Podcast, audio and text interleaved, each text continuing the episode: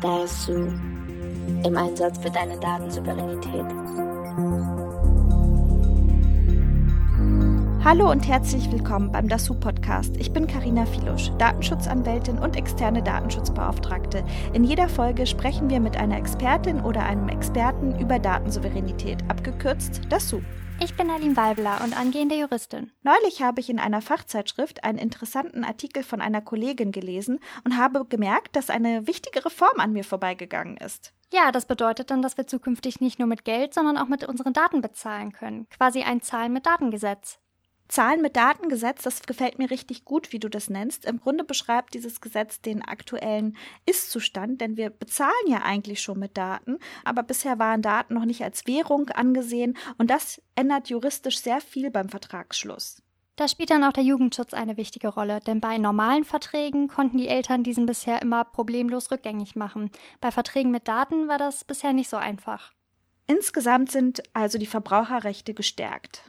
Außerdem wollen wir uns in der Folge damit beschäftigen, mit welchen Daten wir überhaupt bezahlen können und wie die Unternehmen das alles umsetzen wollen. Deshalb haben wir uns eine Expertin eingeladen. Heute ist Dr. Christina Schreiber bei uns. Sie ist Anwältin und Partnerin in der Kanzlei Loschelder in Köln. Liebe Christina, mit unseren Daten bezahlen, das klingt futuristisch. Könnte es schon bald Realität sein? Wie kam es zu diesem Gesetzesvorhaben und wann kommt das Gesetz? Wenn man so das tägliche Verhalten gerade im Internet einmal kritisch hinterfragt, machen wir das ja eigentlich heute schon. Zum Beispiel bei Facebook, Google, Payback oder auch Gewinnspielen. Da bekommen wir ganz oft Leistungen und nutzen Angebote, mit denen Unternehmen viel Geld verdienen, aber wir zahlen nichts. Und das funktioniert, weil die Unternehmen eben unsere persönlichen Daten nutzen, zum Beispiel für teuer verkaufte Werbung, weil einfach es mehr Geld wert ist, wenn Werbung ganz zielgerichtet an die Leute ausgespielt wird, die das Produkt vielleicht interessiert. Dass das jetzt künftig gesetzt wird, ist aber wirklich ganz schön futuristisch. Vielleicht kommt es noch jetzt im Juni vor der Sommerpause, spätestens aber im zweiten Halbjahr, weil der deutsche Gesetzgeber hier EU-Vorgaben schlicht umsetzen muss die ab dem 1. Januar 2022 von allen Unternehmen anzuwenden sind. Was regelt das Gesetz denn genau? Also um welche Art von Daten wird es gehen? Ja, die Regelungen, die jetzt ins Gesetz kommen, sind so als erster Schritt einmal recht banal. Das Gesetz wird sagen, wer einem Unternehmen persönliche Daten von sich preisgibt, obwohl das Unternehmen die nicht braucht, um die angefragte Leistung zu erbringen, der bezahlt mit seinen Daten. Und das Gesetz sagt jetzt ganz klar, diese Hingabe der Daten ist genauso viel wert, wie wenn ich Geld zahle. Okay, also wie muss ich mir das vorstellen? Ploppt da dann so eine Maske auf und ich muss Daten eingeben oder sind das Daten, die so im Hintergrund erfasst werden? Was sind es denn überhaupt für Daten? Möglich ist beides. Wenn man sich den Markt so anschaut, was heute schon passiert, wird es meistens etwas sein, was eigentlich im Hintergrund läuft. Nämlich das, wenn ich im Internet surfe, dass ich zum Beispiel Facebook erlaube zu erfassen, was mich so interessiert also welche Seiten ich anklicke. Oder einfacher, bei einem Gewinnspiel sage ich, ich bin damit einverstanden, dass du mir künftig Werbe-E-Mails schicken darfst oder mich anrufen darfst dann. Und dafür gibst du mir die Chance, jetzt hier einen Preis zu gewinnen oder an einer Veranstaltung teilzunehmen.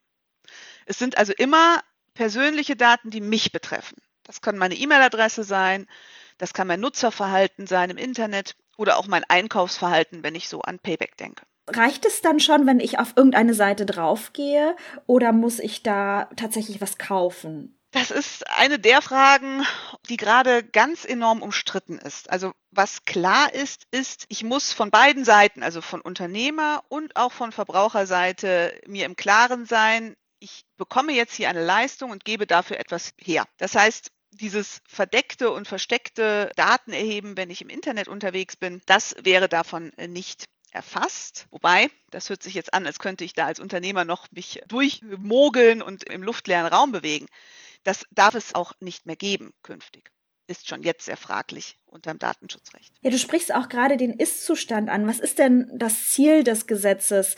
Ist es nicht heute schon so, dass wir irgendwie mit Daten bezahlen oder was ist das Ziel? Da sprichst du einen wirklich ganz wichtigen Punkt an. Im Zuge der Neuregelung, was ja jetzt geplant ist, gibt es einen unglaublichen Streit ob eine solche Regelung im Gesetz zu einem Ausverkauf unserer Daten führt. Ich sehe das etwas anders und bin da nicht ganz alleine, weil wir machen es ja jetzt schon. Es ist jetzt schon so, dass wir an ganz vielen Stellen mit unseren eigenen Daten bezahlen und es oft gar nicht so richtig wahrnehmen. Und das neue Gesetz bringt das ans Licht, rückt das in den regulierten Bereich und führt damit dazu, dass künftig Verbraucherschutzrecht anwendbar ist. Letztlich ist es ein Schutzgesetz, was da kommt. Das nämlich sagt, wenn du mit deinen persönlichen Daten bezahlst, dann bist du genauso als Verbraucher geschützt, wie wenn du mit Geld bezahlen würdest. Und die Unternehmen müssen sich daran halten. Und was bedeutet das? Also ich als Juristin weiß das schon, aber so vielleicht für unsere HörerInnen, damit die auch so eine Vorstellung haben, wie bin ich denn jetzt dadurch geschützt, wenn ich jetzt mit meinen Daten gezahlt habe? Wie sehen die Verbraucherrechte aus? Ja, das sind ganz wichtige und zentrale Punkte. Zum Beispiel,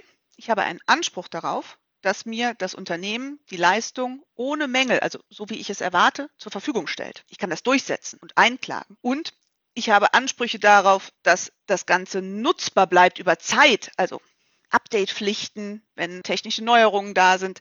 Da muss sich das Unternehmen dann wirklich darum kümmern. Und der ganz wichtige Punkt am Schluss, wenn ich das nicht mehr will, habe ich das Recht, Stopp zu sagen. Dann darf das Unternehmen meine Daten auch nicht mehr weiterverwenden. Ich kann dann auch die Leistung in der Regel nicht mehr beziehen, aber ich habe es eben damit in der Hand, dann auch einen Endpunkt zu setzen. Und Du hast es ganz richtig gesagt, das ist juristisch ja immer noch der zweite wichtige Punkt. Ich kann das nicht nur alleine durchsetzen, sondern dadurch, dass das dann ins Gesetz kommt, können zum Beispiel auch Verbraucherschutzverbände das Ganze einklagen. Und das ist deutlich effizienter, als wenn der eigene Nutzer jetzt für eine vielleicht gar nicht so teure Leistung ein Gerichtsverfahren anstrengen müsste. Jetzt aktuell ist es ja so, wenn ich etwas benutze, wo ich mit meinen Daten zahle, heißt das ja immer, der Dienst ist kostenlos. Und nun wird ja endlich dann im Gesetz geregelt, nein, es ist nicht kostenlos, du hast mit deinen Daten bezahlt. Wie kann ich denn das jetzt so als ganz normale Verbraucherin, wenn ich im Internet unterwegs bin und ich stelle fest, hm, ich möchte doch nicht, dass dieser Dienst meine Daten verwendet, der erscheint mir doch so ein bisschen unseriös. Wie, wie kann ich das dann im Einzelnen geltend machen oder nachprüfen? Wenn der Dienst seriös das Ganze macht und rechtskonform, dann muss es ganz einfach sein, zum Beispiel durch eine E-Mail an info@ äh, Dienstname zu schreiben, wir beenden das Ganze jetzt und äh, bitte bestätige mir das. Da kann ich auch gleich darum bitten, dass mir die Informationen zugeschickt werden, was bis dahin passiert ist und zum Beispiel bestätigt wird, dass die Daten jetzt gelöscht werden. Das ist, jetzt wird es ein Ticken juristisch, ein Einwilligungswiderruf datenschutzrechtlich und ganz normale Vertragsbeendigung kann das eben sein juristisch. Wenn ich im einem Bereich unterwegs bin, wo ich das Gefühl habe, das ist unseriös. Manchmal findet man ja gar nicht so richtig den Anbieter und auch gar keine Kontaktadresse. Dann habe ich immer noch die Möglichkeit, mich an einen Verbraucherschutzverband zu wenden, der mit dem neuen Gesetz noch deutlich mehr in der Hand haben wird, um da zu helfen. Das heißt, ich bin zum Glück da nicht schutzlos. Das ist ja schon mal sehr schön zu hören. Das Zahlen mit Datengesetz ist ja Teil des bürgerlichen Rechts oder kommt dann ins bürgerliche Recht. Und da sieht man jetzt eindeutig die Schnittstelle zwischen Vertragsrecht und Datenschutzrecht, wie das so alles ineinander hängt. Und im Grunde sind es so die klassischen datenschutzrechtlichen Ansprüche, die ich geltend machen kann, oder? Dieses Auskunftsrecht, Löschungsbegehren und so weiter. Genau das, genau die Rechte habe ich. Und mit dem Verzahnen mit dem Vertragsrecht habe ich jetzt noch zwei wichtige wichtige Zusatzelemente, die das Ganze verbessern. Zum einen war es bisher gar nicht so klar, wie das eigentlich funktionieren soll mit Einwilligung, datenschutzrechtlich, Widerruf und einem Vertrag, der eigentlich erfüllt werden soll. Und da sagt das neue Recht jetzt eben sehr klar, Du als Verbraucher kannst immer Stopp sagen. Dann darf das Unternehmen aber auch mit der Leistungsbereitstellung aufhören, wenn ihm das sonst unzumutbar ist. Das war bisher ganz unsicher und ganz unklar, was da eigentlich gilt. Naja, und das Zweite ist, es kann ja auch sein, dass du nicht nur Daten von dir selber hingibst, sondern auch noch andere wertvolle Daten. Da wird oft diskutiert in der Gaming-Szene zu Spielverläufen und Landschaften, die aufgebaut werden oder ähnliches. Naja, und das neue Vertragsrecht sagt jetzt, auch diese nicht personenbezogenen Daten darf das Unternehmen, wenn du Stopp sagst, eben im Regelfall nicht mehr verwenden. Da gibt es so ein paar Ausnahmen, aber das schützt dich eben im Grunde doppelt als Verbraucher. Wow, das heißt, die Rechte gehen ja noch viel weiter als das Datenschutzrecht. Ich bin echt überrascht, ne, weil sonst ich so als Datenschutzanwältin, wenn ich dann mal ein Unternehmen anschreibe, weil ein Verbraucher jetzt zu mir gekommen ist und sagt, sorg mal bitte dafür, dass meine Daten dort gelöscht sind, kriege ich von Unternehmen ja oft die Antwort, ja, nee, also diese Daten können wir nicht löschen, die sind ja nicht personenbezogen. Also ich bin echt begeistert. Das geht jetzt also alles mit einem Rutsch, dass man quasi nicht mehr diese Ausrede dann hört. Das ist toll, das freut mich. Genau, also es gibt da so ein paar Ausnahmen, wie zum Beispiel mit aggregierten Daten darf das Unternehmen dann noch weiterarbeiten oder wenn der Verbraucher halt definitiv keinerlei Interessen daran hat.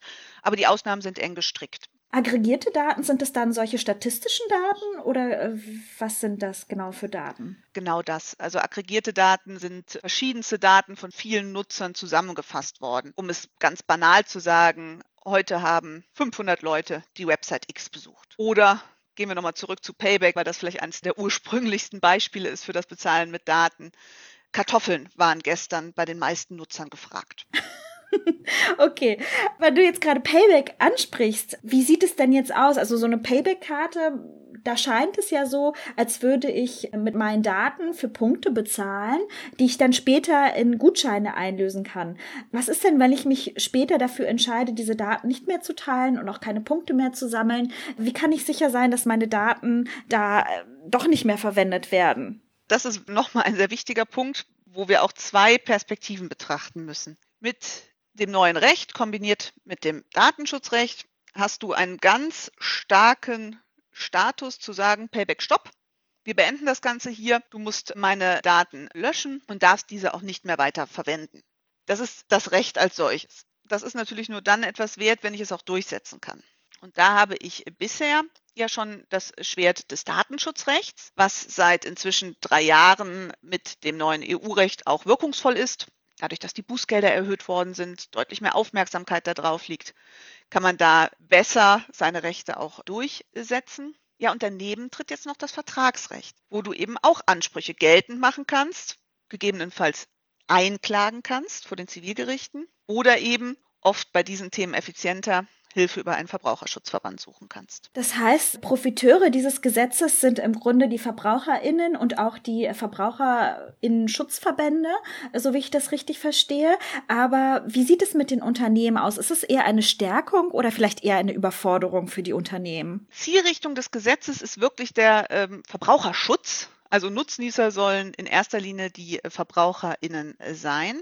Für Unternehmen ist das Ganze so ein bisschen ein zweischneidiges Schwert. Helfen wird sicherlich, dass an einigen Punkten Rechtssicherheit geschaffen wird. Und auch wenn ich als Unternehmen jetzt vielleicht strengeren Regeln unterliege, ist es gerade, wenn ich als kleineres Unternehmen, als Start-up in einen neuen Markt eintreten will, ja schon einiges wert, wenn ich rechtssicher weiß, was ich machen darf und wo Risiken drohen. Auf der anderen Seite hat das neue Recht einige Punkte oder wird einige Punkte bringen, die ein wenig übers Ziel hinausschießen aus Unternehmersicht. Ich habe zum Beispiel künftig sehr weitreichende Update-Pflichten, muss wahrscheinlich mehrere Produktversionen im Markt halten, was gerade bei neu entwickelten Apps oft schwierig ist, wenn ich schon ganz früh an den Markt möchte und eigentlich weiterarbeiten möchte. Und ein zweites großes Problem aus Unternehmersicht ist, dass das Gesetz sehr schnell gestrickt worden ist. Da sind viele EU-Vorgaben fast eins zu eins übernommen worden und dadurch werden sich in der Praxis viele Fragen stellen, wo es eben leider doch nicht so klar ist, wie man es vielleicht hätte regeln können. Als Resümee vielleicht, Verbraucherschutz ist das absolute Ziel. Unternehmer und Unternehmen können aber auch profitieren, weil sie eben genauer wissen, was sie tun dürfen.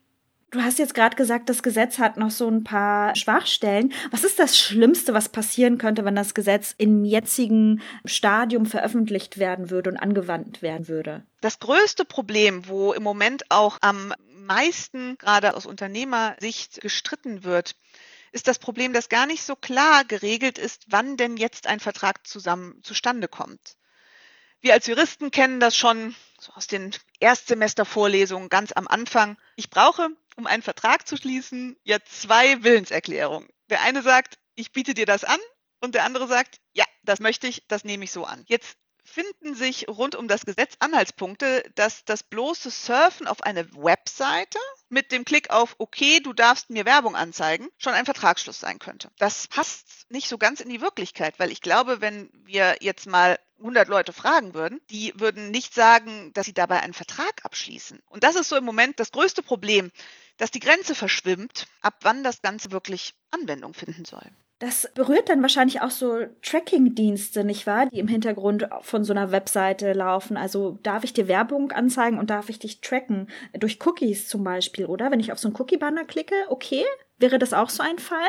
Genau das ist der Fall, wo gerade am meisten drum gestritten wird oder der immer als Beispiel genannt wird. Dass wir da eine Situation haben, wo es sehr schwierig greifbar wird, ob das neue Recht jetzt wirklich in der Situation von einem Vertragsschluss ausgehen will, was nach bisherigem Recht eigentlich nie jemand gedacht hat. Und eigentlich soll das neue Recht ja keine neue Vertragsabschlussregeln bringen, sondern nur sagen, dass auch im digitalen Bereich bestimmte besondere Verbraucherrechte gelten, und zwar auch dann, wenn ich eben mit meinen Daten bezahle. Was ist eigentlich mit Kinder- und Jugendschutz? Wird da irgendwas gemacht, um die zu schützen, damit die nicht wild Verträge abschließen und mit Daten zu zahlen, um bares Geld zu sparen und damit die Eltern davon nicht erfahren? Das neue Gesetz hat hierzu keine speziellen Regelungen, aber drumherum passiert gerade ganz viel. Das Jugendschutzgesetz ist geändert worden. Es kommt jetzt noch ein neues Gesetz mit dem schwierigen Namen Telekommunikations- und Telemediendatenschutzgesetz. Und all diese Regelungen schärfen auch den Jugendschutz im Netz. Zum Beispiel mit Pflichten zu sehr klarer Altersverifikation, also Prüfmechanismen ob derjenige, der da gerade sagt, er wäre 18 oder 16, wirklich so alt ist. Und darüber werden Jugendliche jetzt besser geschützt vor zu schnell oder unbedacht abgeschlossenen Verträgen. Und das neue Recht hilft hier sozusagen durch die Hintertüre, weil es eben ganz klar sagt, bezahlen mit Daten ist ein Rechtsgeschäft, also ein Vertrag im Sinne des bürgerlichen Gesetzbuches. Und damit gelten eben auch die schon altbekannten Regelungen, wann Jugendliche wirksam Verträge schließen können und wann nicht. Das rückt also auch hier wieder die Thematik ins Licht, bringt sie in die Regulierung und macht sie so eben sichtbarer. Im Umkehrschluss kann man das Gesetz ja so zusammenfassen, dass unsere Daten nun als Währung akzeptiert werden.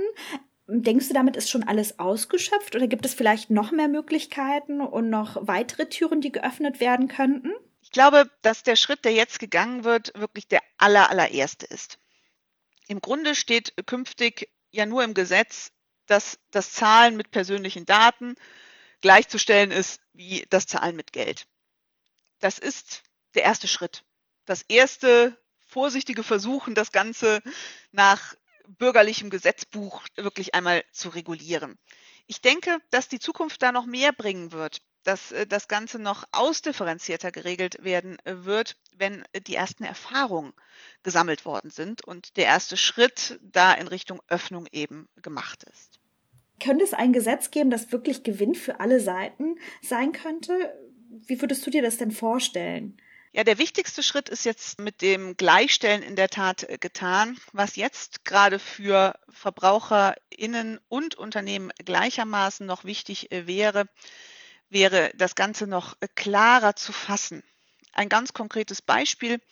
Unternehmen dürfen, wenn ein Verbraucher, eine Verbraucherin entscheidet, ihre Daten nicht mehr bereitzustellen, den Vertrag beenden, wenn es dem Unternehmen unzumutbar ist. Das ist so ein sehr offener Begriff, selbst bei uns Juristen, die damit gewohnt sind, umzugehen.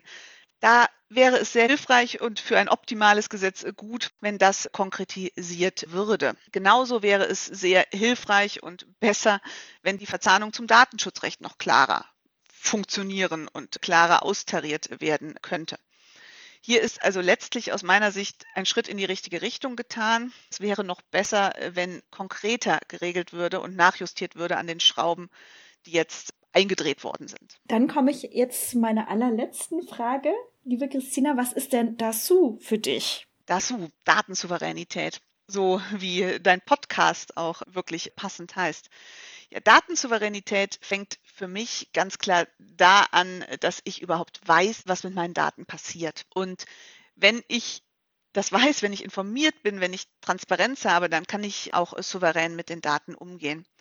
Und deswegen begrüße ich dieses neue Gesetz genauso wie die oft als sehr weit und vielleicht auch nervig empfundenen Informationspflichten, beispielsweise unter der Datenschutzgrundverordnung.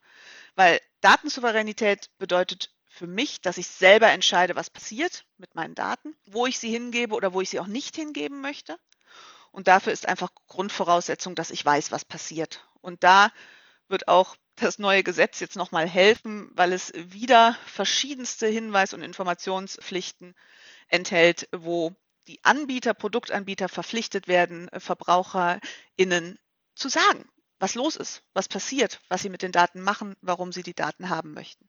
Und dann kann ich souverän agieren und souverän entscheiden, ob mir das das wert ist. Liebe Christina, du hast mir richtig Lust gemacht auf dieses neue Gesetz. Ich bin total gespannt und froh, dass der Gesetzgeber dieses Problem gesehen hat und das in Angriff nimmt und unsere Verbraucherinnenrechte jetzt schützt. Danke, liebe Christina, dass du dir die Zeit genommen hast und uns das so verständlich und ausführlich näher gebracht hast, dieses tolle Thema. Ganz, ganz lieben Dank. Danke dir für die tollen Fragen und es hat äh, Spaß gemacht, über dieses wirklich spannende Thema zu sprechen. Das klingt auf jeden Fall spannend. Dann kommen unsere Daten zukünftig nicht nur bei der Payback-Karte zum Einsatz, sondern mit Daten bezahlen wird gang und gäbe. Das Gesetz ist auf jeden Fall eine große Chance.